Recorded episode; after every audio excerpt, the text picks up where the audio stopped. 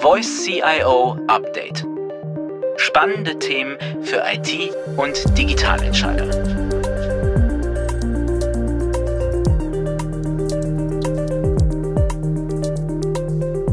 So, moin moin und hallo zu einer Spezialausgabe des Voice CSCC Webcasts, der eigentlich heute ein Podcast ist, mein Name ist Tobias Philipsen. Ich bin heute Ihr Host. Ich werde hier durch diese Folge führen. Wir haben uns gedacht, zum Ende des Jahres 2021 äh, machen wir einen kleinen Review. Wir schauen uns mal so ein bisschen auf das Jahr zurück und besprechen so die Cybercrime-Trends und auch, was uns dieses Jahr besonders im Business beschäftigt hat und besprechen das einfach mal. Ich habe hier mit mir mein geschätztes CSCC-Team. Ich habe dabei einmal den Robin Enste. Hallo zusammen. Dann habe ich den Roman Scholtesek dabei. Hi, grüßt euch. Und dann begrüße ich noch den Kollegen Jan Butt. Ja, hallo, auch von meiner Seite. Ja, das Jahr war doch relativ turbulent, nachdem wir letztes Jahr 2020 natürlich alle damit gekämpft haben, die gesamten Belegschaften ins Homeoffice zu verfrachten und das alles irgendwie abzusichern. War jetzt 2021 fast schon wieder teilweise unter dem Motto Back to Work und The New Normal wir haben da doch relativ viele, viele Umstrukturierungen gehabt. Es wird viel gesprochen über den Arbeitsplatz der Zukunft und äh, auch äh, Cybercrime und die IT-Kriminellen haben sich natürlich der Zukunft zugewandt und hier einiges an Reformchen durchgeführt, was ihre Methods of Operation angeht. Es gab auch einige kuriose Attacken, die wir gesehen haben dieses Jahr und lass uns da doch mal direkt einsteigen, Jungs. Was war denn so die kurioseste Attacke, die euch dieses Jahr untergekommen ist? Ja, also dann würde ich mal anfangen. Die kurioseste Attacke fand ich eigentlich bei Brewdog. Das war die schottische Brauereigruppe, wenn ihr euch noch daran erinnern konntet, wo es den Angreifern möglich war, unendlich viele Rabattcodes zu erstellen durch die Sicherheitslücke. Und damit konnten die Angreifer halt, ja, unendlich viel Bier bekommen. Das hat, das fand ich halt schon ziemlich kurios, abgesehen von den ganzen, ja, Standardsachen, die halt immer passieren, war das doch so eine Attacke, die bei mir im, in dem Gedächtnis geblieben ist. Im Prinzip ist das ja eigentlich auch wieder so, eine, so ein wichtiger Hinweis darauf, ähm, wie essentiell Secure Coding im Unternehmen sein kann und wenn es nur darum geht, eigene kritische Geschäftsprozesse zu schützen, wie zum Beispiel der Bierverkauf. Ich glaube, ich erinnere mich da richtig. Das Ganze lief dann ab über eine Schwachstelle in der proprietären App, oder? Das lief über die, war das eine Shareholder-App oder was genau war das, Roman? Ja, ja, richtig genau. Also die, die ähm, Brewdog benutzt selber ähm, ja, ein Finanzierungsmodell von einem Crowdfunding ähm, und dazu haben sie halt eine App benutzt und in der App war halt, waren halt fest programmierte Credentials enthalten, ja, über die dann halt die Angreifer diese Rabattcodes generieren konnten. Also definitiv, äh, definitiv eine sehr äh, effiziente Attacke, wenn man dringend den Bierbedarf stillen muss. Absolut, also ja. Ich finde es super. Das ist, das ist mir fast schade, dass da jemand erwischt wurde. Eigentlich, er hätte es verdient, finde ich. Es, äh, er wäre auf jeden Fall der beliebteste im Freundeskreis geworden. Aber waren das dann eigentlich nur die Tokens fürs Bierbrauen oder konnte man da noch mehr einsehen? Ähm, ja, man konnte da noch mehr einsehen. Da waren halt unter anderem wieder die, die gängigen Daten wurden dort wieder exfiltriert. Also die Geburtsdaten, die Namen und auch die E-Mail-Adressen ähm, von den einzelnen Shareholdern. Und um nochmal kurz den Kreis zu schließen halt und natürlich die Rabattcodes. Da wäre im schlimmsten Fall ordentlich Bier abgeflossen. Es war natürlich jetzt relativ small potatoes, würde man sagen. Es war eher eine kleinere, kleinere äh, attackierten Gruppe. Es war jetzt nicht wirklich irgendwas, was ganze Landstriche lahmgelegt hätte. Da hatten wir ja ganz andere Sachen. Ähm, ich würde da vielleicht, ja, lasst uns mal über die dicken Fische sprechen, die so passiert sind. Ähm, was mir auf jeden Fall im Gedächtnis geblieben ist, war der Colonial Pipeline äh, Angriff, der ja wirklich dazu geführt hat, dass man von Texas bis New Jersey in den USA angefangen hat, äh, Benzin und Diesel zu hamstern, weil äh, es ja anscheinend kurze Ausfälle gab. Meine Hamsterkäufe sind uns ja jetzt seit 2020 nicht neu, was Nudeln und Klopapier angeht. Aber Kraftstoff ist natürlich nochmal eine ganz andere Geschichte dabei. Man musste ja teilweise dann LKWs losschicken, nachdem Colonial Pipeline da von der Darkside äh, verschlüsselt wurde. Die haben ja am Ende, glaube ich, sogar bezahlt, viereinhalb Millionen US-Dollar fast. Und dann kam ja noch der Rückschlag, wo dann Darkseid doch ziemlich dezimiert wurde und sich dann auch äh, zurückziehen musste. Ich glaube, der Colonial Pipeline Hack war auch quasi so die Wende ähm, im Sachen oder im Bereich des Cybercrimes und der Cyberkriminalität, dass der Colonial Pipeline Head dazu geführt hat, dass Cyberkriminalität viel mehr in der, ja, im Blick der Öffentlichkeit ist, weil es halt Auswirkungen auf die, ja, jetzt in Anführungsstrichen reale Welt hatte. Mit, wie du auch schon gesagt hattest, ähm, ja, Leute haben angefangen, Benzin zu horten, die Tankstellen wurden überlaufen, äh, die kurzzeitigen, die Benzinpreise sind kurzzeitig in die Höhe geschossen. Also wirkliche Ausmaße, die die Normalbevölkerung in diesem Sinne jetzt hat. Wobei, das wird ja eh nochmal interessant, wie sich das Ganze entwickelt. Du hast es ja schon angesprochen, äh, hast es ja schon als Wendepunkt in Cybercrime, äh, als, als Wendepunkt im Cybercrime bezeichnet. Und das war es ja gewisserweise auch, wenn man sich überlegt, dass die USA dann ja wirklich zwei Schritte nach vorne gegangen sind, jetzt mit einem ersten weltweiten Konzil versucht haben, äh, äh gemeinsame Strategien zu entwickeln gegen Ransomware, ja noch unter Ausschluss von Russland Wobei man da vielleicht in Zukunft gegebenenfalls auch nicht drum rumkommt, die dann mit einzubinden. Auf der anderen Seite, und das ist ein Thema, da möchte ich ja vielleicht später nochmal drauf zurückkommen, ist es ja äh, äh, trotzdem nicht so, dass das jetzt im Prinzip relativ einfach wieder zurückgeholt werden kann. Diese, dieser Fluch, der im Prinzip aus Pandoras Büchse entwischte, als der, als der erste Ransomware-Virus geschrieben war. Denn ähm, wir haben natürlich jetzt auch deutlich professionalisierte Hackergruppen und ich glaube nicht, dass die über kurz oder lang einfach so verschwinden werden. Also, um jetzt auch mal wieder auf Darkseid die, die Brücke zurückzuschlagen, die sind ja auch nochmal wiedergekommen, oder? Ja, also Darkseid war ja ganz interessant, weil die haben ja zum einen natürlich dann stark vom, vom FBI äh, auf den Sack bekommen. Da gab es ja richtig Ärger und Darkseid wurde auch offline genommen. Aber vorher ist noch was ganz anderes in, äh, Interessantes passiert. Und zwar hat dann auch die Cybercrime-Community selbst schnell gemerkt, dass Darkseid sich hier schwer verhoben hat und äh, dass äh, die jetzt eine Gefahr sind für alle Ransomware-Gruppen und haben die dann relativ schnell ausgeschlossen aus ihren Foren. Man durfte, äh, also Darkseid wurde auf ganzen Foren nicht mehr gelistet, man konnte da nicht mehr teilnehmen. Ähm, Revil hat dann ihr Ransomware as a Service äh, sogar geändert und gesagt, okay, wir machen jetzt nur noch von uns äh, geprüfte Opfer, damit eben keiner mehr äh, so doof ist und sich mit der, äh, ja, mit der US-Regierung anlegt, weil er kritische Infrastruktur verschlüsselt. Und für Revil hat das jetzt auch nicht so gut gelaufen. Wir hatten da ja mit Kasea dann noch ein ganz andere äh, Ausmaße an äh, Problemen. Aber naja, das hat schon gezeigt, dass selbst innerhalb der Ransomware-Community die Solidarität unter Kriminellen irgendwann aufhört, wenn einer einfach viel zu viel Aufmerksamkeit auf sich zieht. Hier könnte man doch vielleicht auch sagen, dass das so, ja, so eine gewisse Ähnlichkeit doch dann zu der Mafia hat. Also jetzt nicht, wie sie operieren, aber dass sie, dass doch beide Gruppen, also Aufmerksamkeit ist schon schädlich für das Geschäft. Na, es kommt darauf an, Aufmerksamkeit per se ist ja nicht schädlich fürs Geschäft. Also du brauchst ja einen gewissen Markennamen, damit du, damit du eine gewisse Durchschlagskraft hast und eben äh, relativ hohe äh, Beträge zum Beispiel fordern kannst. Aber ja, du hast recht, also Aufmerksamkeit jetzt von der US-Regierung oder so ist eher schädlich, geschäftsschädigend. Das Problem ist ja, was dazu kommt, dass das Ganze ja auch als Terrorakt eingestuft äh, wurde und ähm, dementsprechend ja die komplette Aufmerksamkeit quasi der, der USA und der US-amerikanischen Politik auch dann auf äh, Darkseid gerichtet war.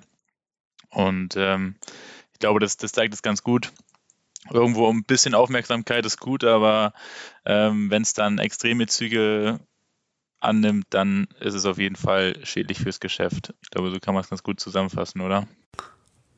Ja, würde ich, würde ich hundertprozentig zu zustimmen. Also zuerst hat ja Darkseid äh, mitbekommen, was passiert, wenn man die ungeteilte Aufmerksamkeit der US-Regierung erlangt. Und als nächstes ist es ja auch Kasea passiert. Es ist ja einer der, ja, der zwei richtig fetten Supply Chain Attacken dieses Jahr. Ich glaube, ähm, über Kasea können wir gleich nochmal reden, aber der OG eigentlich der Supply Chain Attacken ist eigentlich schon Ende 2020 passiert, äh, letzte Woche des Jahres sogar. Und die ganzen Auswirkungen haben wir dann im nächsten Jahr gespürt, also 2021, und das war SolarWinds. Das war wirklich äh, ein, ein Happening, das uns ja bis in den Sommer beschäftigt hat. Und äh, ja, ihr habt da ja auch einiges ausgearbeitet und wir sind immer wieder mit in Berührung gekommen. Ähm, wenn wir das hier vielleicht noch mal kurz äh, für den geneigten Hörer aufarbeiten können. Ja, ich kann ja mal anfangen, etwas dazu zu sagen, zu dem, äh, ja, viele Sicherheitsexperten stufen das auch als mal historisches Ereignis an, ein, weil es eben so groß war, so viele Kunden betroffen hat. Was ist passiert? Im Grunde genommen gab es äh, ja, Schwachstellen in der Softwarelösung von, von SolarWinds in Orion. Ähm, das ist ein IT- und Netzwerkmanagement-Tool, und dort war es eben Hackern möglich, in den Build-in-Prozess dieser Orion-Plattform zu kommen. Das bedeutet, sie konnten den Code der Orion-Plattform quasi verändern, ihren Trojaner dort implementieren, den Sunburst-Trojaner. Und ähm, das Ganze über ein Update an alle Kunden von äh, SolarWinds verbreiten. Und dazu zählten neben Unternehmen wie FireEye, die also Penetration-Tests beispielsweise durchführen, auch äh, Organe des, ja, der US-Regierung, die somit quasi eine schöne Backdoor dann oder beziehungsweise einen Trojaner in ihrem System hatten und sowas ist natürlich super gefährlich. Wie bereits eingangs erwähnt, ähm, die Angreifer konnten so Daten exfiltrieren bei über Zehntausenden von Unternehmen und Organisationen, die eben SolarWinds Kunden waren.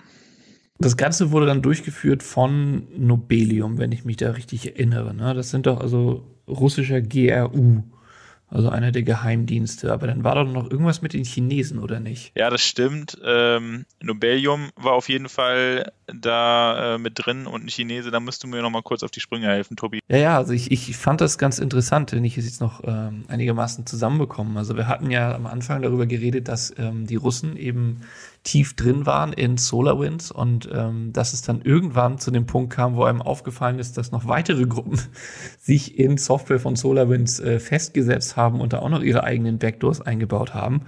Und unter anderem scheint es da eine chinesische Gruppe gewesen zu sein, die eine ähnliche Vorgehensweise gepflegt hat und dann noch eine Backdoor eingebaut hat. Ich fand das doch ganz interessant, dass sich quasi da mehrere äh, auf den gleichen Gedanken gekommen sind und sich dann auch noch die gleiche Software ausgesucht haben um die dann zu kompromittieren und damit dann über die Supply Chain zu gehen. Also da hat sich dann wirklich bestätigt, dass Supply Chain der Trend des Jahres werden würde. Man hat also ab Januar wirklich so einen Schatten gefunden, der sich aufs gesamte Jahr vorausgeworfen hat und das endete dann, beziehungsweise mündete dann in dem in der nächsten Attacke, die dann ja Kaseya war, wo Revil sich dann ähm, irgendwann stark verhoben hat.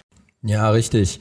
Ähm bei Kasea war das ja der Fall, dass Weevil deren Fernwartungssoftware VSA kompromittiert haben mm, und konnten dort eine Zero-Day-Lücke ausnutzen. Und ja, damit konnten sie halt mehr als eine Million Geräte kompromittieren weltweit. Das ist natürlich schon ein Riesending.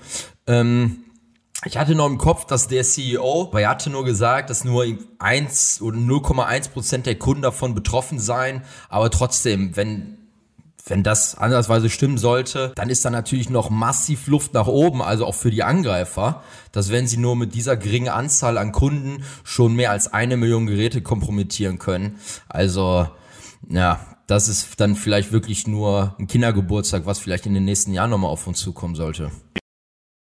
Ja, das Besondere bei Kaseya war ja auch, dass Kunden häufig Managed Service Provider eben sind. Bedeutet, die führen wiederum Dienstleistungen, IT-Dienstleistungen aus für weitere kleine mittelständische Unternehmen. Und ähm, 0,1 Prozent der Kunden waren dann, äh, sagen wir mal, eine kleine Anzahl an MSPs. Die wiederum hatten knapp 800 bis 1500 Kunden, kleine bis mittelständische Unternehmen. Und man hat die, die ähm, Konsequenzen dann weltweit auch äh, mitbekommen. Also ich äh, wenn ich mich richtig erinnere, war das bei Coop, der Supermarktkette beispielsweise so, dass da Bezahlsysteme ausgefallen sind. Also in dem, in dem in der Größenordnung ähm, von Unternehmen sprechen wir da.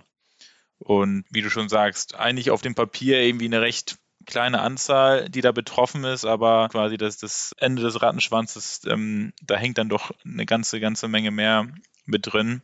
Zeigt eben, wie gefährlich solche Supply Chain Angriffe dann sind. Riesen-Impact, ne? Ja, Riesen-Impact. Und genau, auch hier war das, war das wieder bei, wie bei ähm, SolarWinds auch. Ne, man hat sich quasi in diese Fernwartungssoftware da reinge reingesetzt und dann über einen Update seine Ransomware verbreitet. Ähm, Und ähm, gerade für so richtig, für die großen Gruppen ich glaube, wie ihr das auch schon gesagt habt, das ist so, dass äh, das also wenn, wenn, wenn man die Größe hat, die Qualität hat, als Ransomware-Gruppe oder solche Angriffe durchzuführen, dann ist das natürlich die Creme de la Creme, weil man mit möglichst wenig Aufwand einen enormen Impact ähm, verursachen kann. Wenn wir da bei Impact sind, ähm, das war natürlich für, für Reveal kurzzeitig der Jackpot. Man hat auf einmal Millionen von, von Unternehmen gleichzeitig verschlüsseln können hat da teilweise ganze Supermarktketten in Schweden ausgehoben. Aber auch hier war der Impact dann ja irgendwann auch so, dass Reveal das Echo spüren musste. Ähm, was ist denn da genau passiert? Also ich weiß nur so ungefähr, Biden hat dann irgendwann Putin angerufen und dann wurde es auf einmal sehr still. Ja, also Biden und das FBI und die CISA, die haben halt angefangen zu ermitteln und haben halt die betroffenen Unternehmen natürlich bei der ja, Wiederherstellung unterstützt. Ähm, ja, und dann, wie du schon sagtest, dann war es um Reveal auf einmal ganz ruhig. Ja, nach kurzer Zeit, als man sich dann quasi mit den betroffenen Unternehmen denen aus der Patsche geholfen hat, gab es dann auch ähm, zwischen den Politikern Joe Biden als äh, Präsident der USA und Wladimir Putin ein Telefonat zu diesem ganzen Vorfall und infolgedessen, ein paar Werktage später, sind dann äh, russische, russische Uhrzeit, Moskauer Uhrzeit, 8 Uhr, die Stecker bei Reveal geflogen. Also von da an gibt es sozusagen, gab es dann erstmal keine keinen Kontakt mehr ja, mit, dem, mit dem Darknet quasi zu deren Plattform und so weiter. Man, man hat nichts mehr von Reaver mitbekommen und man kann nur davon ausgehen, dass ähm, infolge des Telefonats halt irgendwelche Dinge passiert sind und fühlte sich so an, als, als hätten die quasi einmal die, die Lichter bei Reveal kurz ähm, ausgeknipst. Ich kann dazu vielleicht auch noch mal einen kleinen äh, einen kleinen Tipp geben, äh, was Unterhaltungssendungen angeht. Ähm, es gibt da ein sehr schönes Segment zu In Last Week Tonight mit John Oliver zu äh, Ransomware wenn Sie es über die Feiertage mal ein halbes Stündchen haben, sehr empfehlenswert, sehr, sehr lustig und auch sehr, sehr lehrreich, muss ich ganz ehrlich sagen. So, das haben wir also festgehalten. Äh, Supply Chain Attacken werden uns auch im nächsten Jahr wahrscheinlich nicht verlassen und wir werden vielleicht den ein oder anderen Klopper nochmal zu berichten haben. Was haben wir denn noch so an Zukunft voraussagen, was äh, Angriffstaktiken von gerade Ransomware-Banden so angeht? Äh, worauf würdet ihr euer Geld setzen? Naja, mein Tipp ist äh, tatsächlich, beziehungsweise der hat sich ja im Prinzip schon bewahrheitet für dieses Jahr, dass nach der Triple die Quadruple äh, Extortion folgt. Sprich, äh, wir sind ja mal irgendwann ganz, ganz in, in, ferner, in, in ferner Vergangenheit damit gestartet, dass Unternehmen grundsätzlich erstmal verschlüsselt wurden. Dementsprechend äh, liefen dann Backups oder hatten Backups ihre Hochzeit. Und äh, Hacker mussten sich eben was Neues einfallen lassen. Also folgte auf die klassische Verschlüsselung eben auch noch die Datenexfiltration, was ja noch so einen kleinen Hype dann unter die DSGVO erfahren hat, äh, da man hier ja plötzlich dann doppelt verwundbar war. Dann folgte nämlich eben darauf noch die Triple Extortion, sprich nicht nur Exfiltration und äh, äh nach erfolgreicher Verschlüsselung, sondern eben auch äh, direkt im Anschluss dann noch die, die Drogen mit DOS-Angriffen und DDoS äh, sollte man hier nicht zahlen. Und die Quadruple ist jetzt der äh, letzte neue Schrei, unter anderem genutzt von der Grief Gang. Das wäre jetzt zum Beispiel so ein prominentes, äh, ja, so ein prominenter Vertreter. In dem sagt man dann eben Verbindungen zum äh, Evil Corp, äh, der russischen äh, Hackergruppe, und Ragnar Locker nach. Da wird dann eben neben dem DDoS dann plötzlich auch nochmal äh, werden Memos verschickt, indem man dann die Opfer nochmal beleidigt oder ihnen droht. Ähm, Kunden werden angerufen oder eben auch Mitarbeiter terrorisiert. Und als nächste Bedrohung werfen dann die Angreifer Eier gegen, Eier gegen die äh, Bürogebäude. Könnte passieren. Das wäre dann äh, vielleicht die äh, Quintive. Quintive. Ja. Quintuple Extortion, ich freue mich drauf. Ich glaube, dann dann haben wir echt äh, den Zirkus auf die Spitze getrieben. Dann lasst uns jetzt mal ähm, weitergehen, vielleicht äh, weg mal von Angriffen und Angriffstaktiken. Vielleicht können wir jetzt mal darüber reden, äh, wie es denn so die Hersteller dieses Jahr teilweise echt versiebt haben. Wir hatten da ja diverse Schwachstellen, die uns auch das Jahr über begleitet haben, vom Anfang des Jahres bis zum Ende des Jahres. Ich denke da besonders an äh, ja, Microsoft. Ihr habt euch damit wahrscheinlich noch mehr rumgeschlagen als ich. Was war denn euer persönliches Highlight an äh, Microsoft-Verfehlungen, was Schwachstellen angeht? Ja, da ist es fast schwer, sich ein, sich ein Highlight rauszusuchen. Ähm, viele Schwachstellen, äh, die wir jetzt sozusagen in der, in der Retrospektive irgendwie, die sich herausgestellt haben als besonders gefährlich. Ja, besonders zu nennen sind da sicherlich Proxy Logon, Proxy Shell, ähm, die die Microsoft Exchange Server betreffen. Kritische Schwachstellen. Äh, Proxy Logon wurde bereits Anfang März geschlossen. Proxy Shell dann im äh, April und Mai gab es da Patches für. Und also diese Schwachstellen, das, ähm, die wurden das quasi das komplette Jahr über. Also seitdem äh, es irgendwie Patches für sie gibt, wurden diese aktiv ausgenutzt. Ähm, wir haben im CSTC-Call und im CSTC-Webcast insgesamt auf zehn verschiedene Gruppen hingewiesen, die diese Schwachstellen ausnutzen. Ähm, also es ist schon wirklich extrem viel. Und was eben auch auffällt, ist, dass über ein ganzes oder beziehungsweise ein halbes Jahr später, ähm, nachdem diese Patches veröffentlicht wurden, es immer noch Zeichen aktiver Ausnutzung gibt. Wir haben in der KW 47 ähm, von Squirrel Waffle gesprochen, eine Ransomware-Gruppe, die diese die Proxy-Logger und Proxy-Shell ausnutzt. Und ähm, in der KW 48 auch nochmal von, von Blackbyte, die die Proxy-Shell-Schwachstelle ausnutzen. Das sind nicht so erfreuliche Nachrichten. Ja, das finde ich halt so erstaunlich, dass die, wie du schon sagtest, dass die Schwachstelle schon im März, März, April gepatcht worden ist und dass es ja bis heute immer noch unzählige Exchange-Server halt online zugreifbar sind, die ja, die verwundbar sind von dieser Schwachstelle. Ja, ja, das ist ähm, schon hart. Ähm, gerade, dass es sich für, oder das zeigt ja, dass, dass es sich für die Gruppen auf jeden Fall noch lohnt, äh, aktiv zu werden, diese Schwachstellen immer noch auszunutzen. Ähm, das ist ein Riesenproblem, dass einfach noch zu viele von, von diesen Microsoft Exchange-Servern äh, verwundbar sind. Kann man in der, also noch Showdown-Suchen durchführen. Die zeigen das auch. Also das ist ein sehr, sehr schwieriges Thema, auf jeden Fall. Ja, dann kann ich mich auch noch dran erinnern, beziehungsweise ich wohne ja hier oben in Flensburg und ich habe einige ähm, Kumpels in einer großen Bundesoberbehörde, die hier angesiedelt ist. Und da standen äh, wochenlang die Drucker still. Ähm, wenn ich jetzt mal das Wort Printspuler fallen lasse, ich hoffe, dann äh, fällt hier von euch keiner in äh, unbändigende Wut.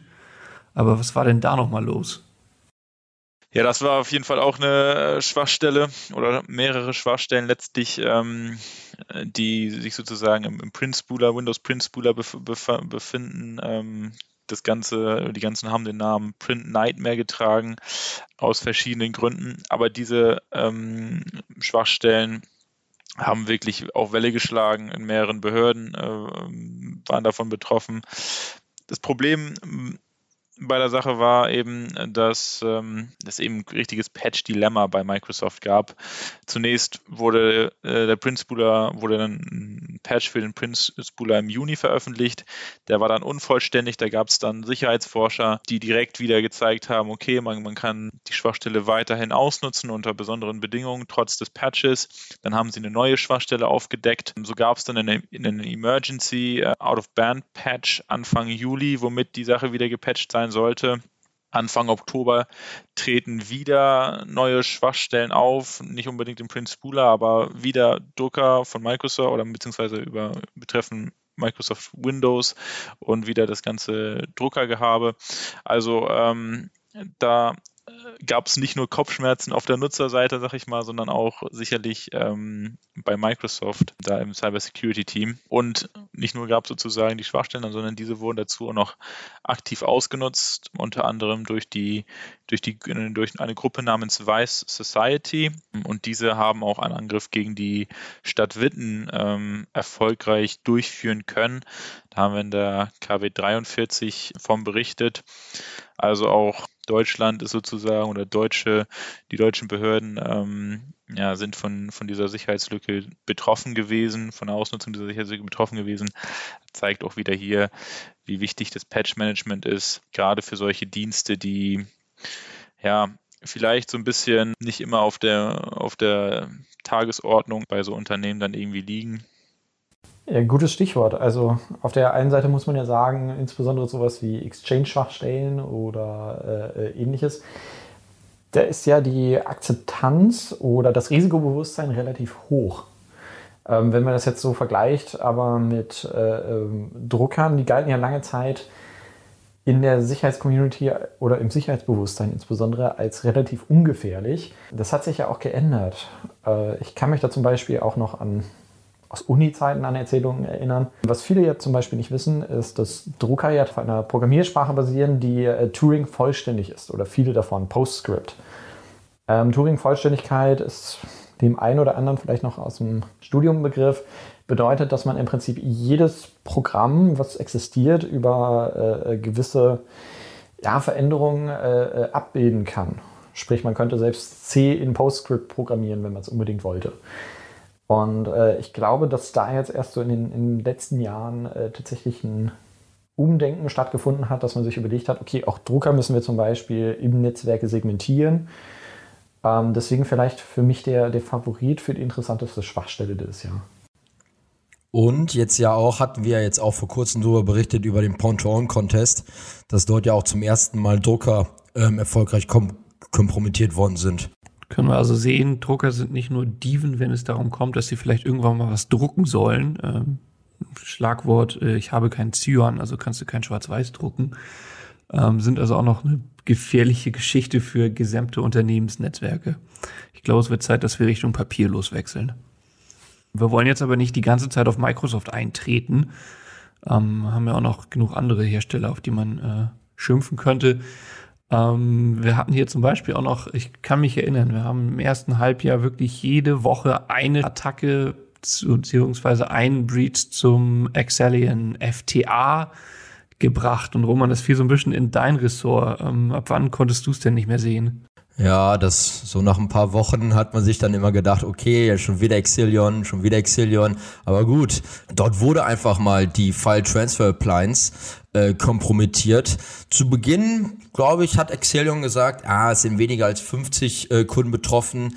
Dann wurde später über 50, dann wurden es danach nochmal über 100 Kunden äh, seien davon betroffen gewesen. Und das ging halt so weit, dass zum Beispiel auch die neuseelische Zentralbank war unter anderem davon betroffen. Das hatte ich äh, noch auf meinem Schirm. Und auch hier haben wir, ja, das könnte ja fast eigentlich auch wieder in die Kategorie der Supply Chain fallen, wenn man einen Dienstleister hackt oder halt eine Cloud hackt, in dem oder in der die ganzen Daten von den Kunden liegen. Ja, wenn man auf diese Cloud dann Zugriff hat, ja, dann sieht es natürlich schlecht aus ne, mit den Daten. So im Hinterkopf hatte ich noch drin, dass das Klopp war oder dass Klopp zumindest die Daten veröffentlicht haben und dass halt auch bei dem Angriff mehrere Schwachstellen aus ausgenutzt worden sind. Ja, und später hat Exelion dann ja auch die Cloud runtergefahren und hat dann auf ein anderes Cloud-Produkt von ihnen verwiesen, dass sie doch lieber das nutzen sollen. Ja, und da fand ich nämlich auch das Spannende. Da hat Exelion gesagt, okay, wechselt bitte von unserem einen Cloud-Produkt zu dem anderen. Dass immer noch danach immer noch Meldungen hochgekommen sind von weiteren Unternehmen, die halt nicht gewechselt sind und von denen die Daten weiterhin exfiltriert worden sind. Ja, das ist natürlich auch, also was soll man da, da was soll man dazu da noch sagen, ne? Wer nicht hören will, muss fühlen. Aber wie, wie kann denn das sein, dass, also zum einen natürlich ähm, die, die Leute zwar nicht wechseln, aber zum anderen, ich habe das Gefühl, dieses Jahr, wir hatten weitaus öfters aktiv ausgenutzte, höchst kritische Schwachstellen. Wie kann das denn sein, dass so viele Proof of Concept Codes direkt veröffentlicht werden oder in die Hände von Kriminellen kommen? Naja, das hat im Prinzip kann man es auf mehrere Gründe zurückführen. Die wahrscheinlich am besten erforschtesten äh, äh, sind klassischerweise zum einen die Pandemie, die ja viele von uns dann äh, am Heimcomputer zum Beispiel einfach gefesselt hat. Und äh, wenn man sowieso nicht raus kann, kann man ja auch einfach die Energie da reinstecken, äh, zum Beispiel von zu Hause aus Geld zu verdienen. Sprich, wir haben äh, einen deutlichen Anstieg gehabt, was äh, Hacking-Aktivitäten angeht. Auf der anderen Seite gibt es aber auch viele oder eine sehr große Unzufriedenheit äh, bei Sicherheitsforscherinnen und äh, Forschern, da ja sich die Bug Bounty-Programme von vielen Unternehmen in der letzten Zeit geändert haben. Zum Beispiel jetzt äh, prominent Microsoft und Apple, die dann zum Beispiel dafür gesorgt haben, dass Sicherheitsforscher, äh, um jetzt mal ein, ein sehr prominentes Beispiel rauszusuchen, äh, äh könnte man ähm, einen äh, äh, Mann namens José Rodriguez zitieren, der eben tatsächlich damit auch in die Öffentlichkeit gegangen ist und gesagt hat, eigentlich hätte er für seinen Proof of Concept 25.000 US-Dollar kriegen sollen. Äh, ausgezahlt wurden dann allerdings nur 5.000, jetzt eben bei, bei einem äh, Apple-Produkt und äh, deswegen aus Verdruss dann auch tatsächlich einen Proof of Concept veröffentlicht hat im Prinzip so als Spielrache. Liegt also wirklich daran, dass, dass die Hersteller sich in diesem Fall irgendwie abwenden. Aber wo war, warum machen sie das denn? Also habt ihr, da eine, habt ihr da eine Vermutung und wird das in Zukunft weiter so gehen? Oder meint ihr, die werden vielleicht irgendwann nochmal einlenken und vielleicht sehen, dass sie die Sicherheitsforscher doch brauchen, um nicht alle drei Monate wieder irgendein Riesendilemma an der Backe zu haben? Naja, vielleicht könnte man ja das so sehen, dass die Hersteller so lange durch oder so lange weiter durchziehen, bis es halt irgendwann richtig, bis es halt irgendwann richtig knallt. Aber hat es denn noch nicht genug geknallt? Also ich kann mir vorstellen, dass es einerseits daran liegt, dass die einer ein bisschen Kosten sparen wollen, ähm, also zwischen 25.000 und 5.000 Euro. Gut, also da spart man als Unternehmen ja dann doch schon ein bisschen was. Also, aber ob das jetzt Microsoft und Apple als so mit die wertvollsten oder die wertvollsten Tech-Unternehmen wehtut, da jetzt mal dahingestellt. Kann natürlich auch sein, dass es einfach Meinungsverschiedenheiten gibt. Ne? Also jetzt wird die eine der, der, der ähm, Sicherheitsforscher sagt, ich habe hier auf jeden Fall eine Remote Code Execution Schwachstelle, die ich entdeckt habe. Microsoft will das Ganze ein bisschen runterspielen und sagt, ja, aber das äh, unter den und den Aspekten ist das dann doch keine Remote Code Execution, weil beispielsweise zu viel Nutzerinteraktion oder sowas ähm, das Ganze bedarf und dann wird das Ganze wieder runtergestuft und ist dann doch weniger wert. Also da ist es dann quasi Auslegungssache und ähm, da ist die Frage, wie man sich dann da einigt. Entweder da müssen die, die ähm, Bedingungen, für wann oder wann man irgendwie ähm, ausgezahlt wird für eine Sicherheitsstelle, äh, Sicherheitslücke angepasst werden. Oder es muss wie eine Art Schiedsgericht geben, das sagt, dem Sicherheitsforscher steht so und so viel Geld zu. Oder Microsoft, Apple und Co. reißen sich zusammen und sagen, ähm, ich zahle jetzt lieber mal ein bisschen drauf und, und zahle, auch wenn ihm vielleicht nur 5000 Euro zustehen, 25.000 Euro mit der Gewissheit, dass ich dann in Zukunft sozusagen auch auf seine Dienste vertrauen kann. Ich glaube, das sind so ein bisschen die Alternativen und ähm, wird man sehen, wie sich das Ganze in Zukunft entwickelt, denke ich. Das wird es auf jeden Fall. Also äh, eine Möglichkeit wäre eben auch, Sicherheitsforscher zu akkreditieren, äh, die dann entsprechend, äh, ähm, denen man dann entsprechend mit der Einschätzung vertraut. Das wäre ja auch eine Option.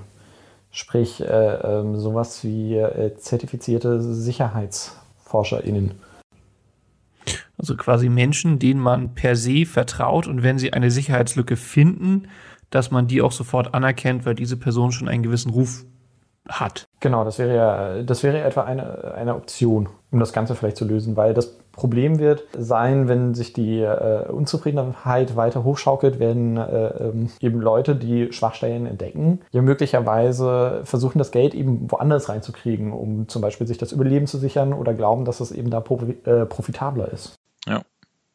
Ja, das sind eben auch Selbstständige, die deren Einnahmequelle das ist. Ne? Und, und wenn du dann anstatt der 25.000 nur 5.000 Euro einnimmst für dein Unternehmen ne? oder für dich als, als, als Selbstständiger, dann macht das natürlich einen erheblichen Unterschied. Dann hoffen wir einfach mal, dass die Unternehmen demnächst wieder zur Vernunft kommen und sowohl die Sicherheitsforschenden bezahlt werden, als auch, dass die Software dann vielleicht wieder ein bisschen besser abgesichert wird, weil um hier nochmal äh, das BSI bzw. den BSI-Präsidenten zu zitieren in seinem Jahresbericht. Es handelt sich hierbei um gravierende Mängel in der Produktqualität. Und ähm, als was anderes kann man das eigentlich momentan gar nicht darstellen, gerade was bei Microsoft dieses Jahr abgegangen ist.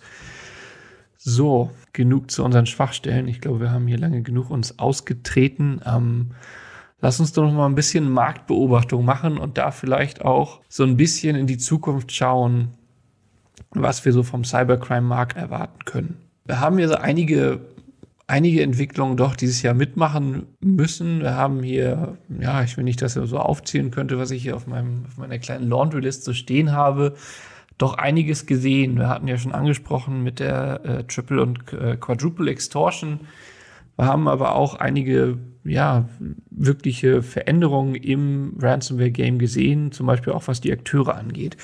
Wir haben es ja schon angesprochen, nachdem Darkseid ja aus dem Leben gebombt wurde durch das FBI, hat sich relativ schnell eine neue Gruppe in Hackerforen äh, formiert. Und zwar schon in der, ja, im Sommer, direkt nachdem das Ganze fertig war.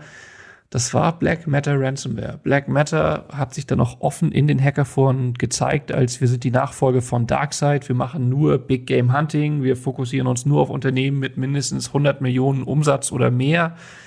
Und die sind seitdem auch wirklich ein ständiger Begleiter von uns. Die hat noch keiner angepackt, die sind nicht von irgendwelchen Sanktionen erfasst.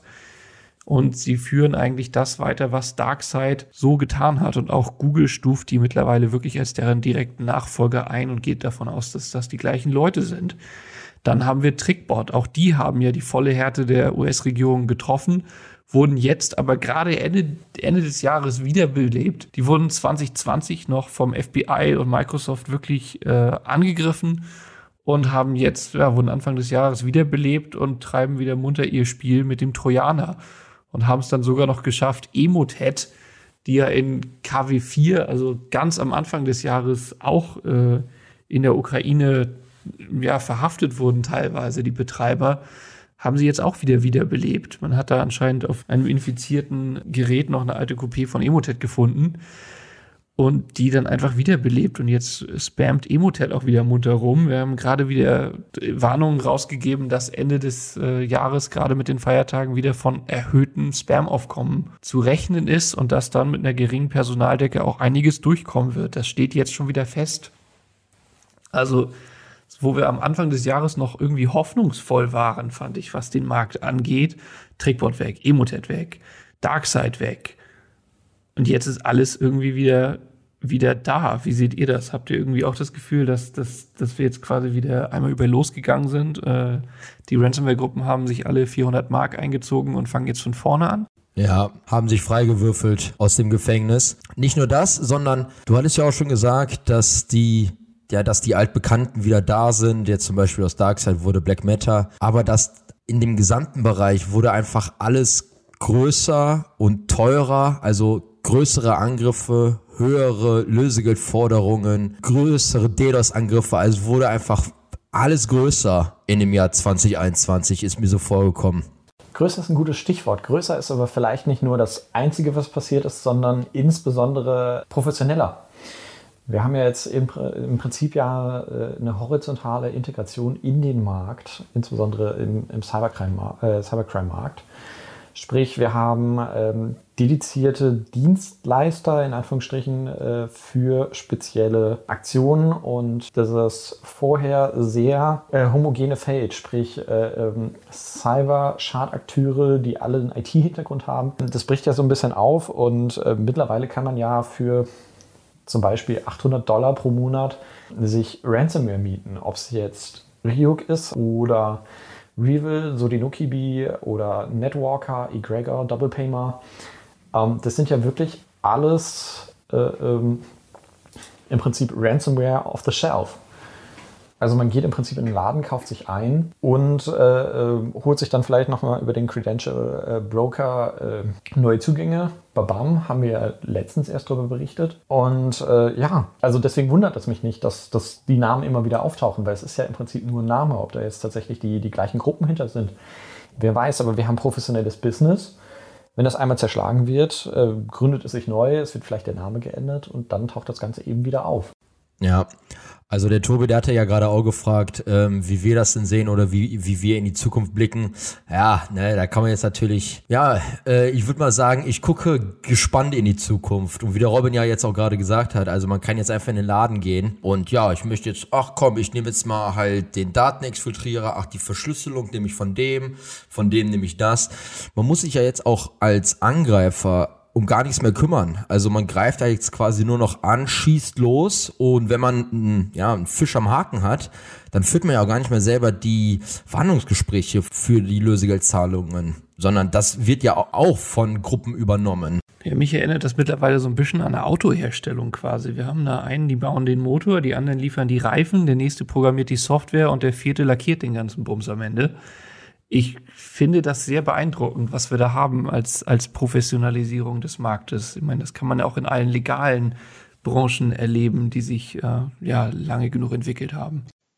Ja, das Problem, was daraus quasi, oder das Problem, was daraus quasi resultiert, ist ja, dass Ransomware quasi zur Massenware wird, wenn man so will, und damit dann auch gleichzeitig günstiger. Ne? Also um ähm, nochmal auf die Ausgangsfrage zurückzugehen, wahrscheinlich werden wir in Zukunft noch mehr Ransomware sehen. So, so blöd es vielleicht klingt, aber in jeder Einführungsveranstaltung zum Thema IT-Security hört man es ja im Prinzip immer wieder aufs Neue. Cybersicherheit ist im Prinzip einfach ein klassisches Arms Race, also sprich äh, in oder analog zum alten Krieg kann man sich das Ganze, äh, Ganze ja vorstellen. Sprich, wenn der eine jetzt äh, ähm, zwei Atombomben baut, muss der nächste drei bauen, etc. pp. Und derjenige, also einer der beiden wird dem anderen immer einen Schritt voraus sein. In dem Fall ist es dann eben die, äh, die Ransomware-Gruppe, die es uns jetzt als, ob es jetzt der Sicherheitsforscher ist, der CISO, äh, etc. immer äh, einen Schritt voraus. Wir müssen alles absichern, während er eben nur die eine, eine Lücke finden muss. Und äh, trotzdem sieht man ja auch, dass die Gegenbe äh, Gegenbewegung nicht, nicht ausbleibt. Jetzt zum Beispiel mit dem Ransomware Summit ähm, von beiden, wo dann auf internationaler Ebene eben versucht wird, gegen Ransomware vorzugehen. Und ich glaube, dass sich nämlich dann auch solche Aktionen in Zukunft häufen werden. Dann können wir quasi zusammenfassend sagen, um diesen Podcast abzuschließen und ins Jahr 2022 überzugehen, wir blicken optimistisch in die Zukunft, hoffen auf äh, starke Schläge gegen Ransomware und bleiben trotzdem wachsam, dass uns nicht noch einer verschlüsselt. Und ja, damit bedanke ich mich äh, hier beim ganzen CSCC äh, Webcast Team und ich danke auch Ihnen fürs Zuhören. Und ja, wir sehen uns und hören uns dann im Jahr 2022 wieder. Ihnen wünschen wir schöne Feiertage und bleiben Sie natürlich sicher.